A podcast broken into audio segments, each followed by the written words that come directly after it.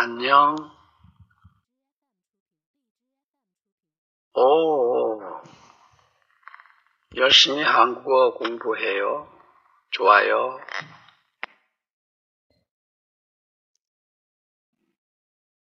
나는 내일 아침 장애인 봉사활동 갑니다. 나는 내일 아침 장애인 봉사활동 갑니다. 저녁 식사 했어요? 저녁 식사 했어요? 내가 볼 때, 음, 내일 저녁 7시나 8시에 집에 돌아옵니다.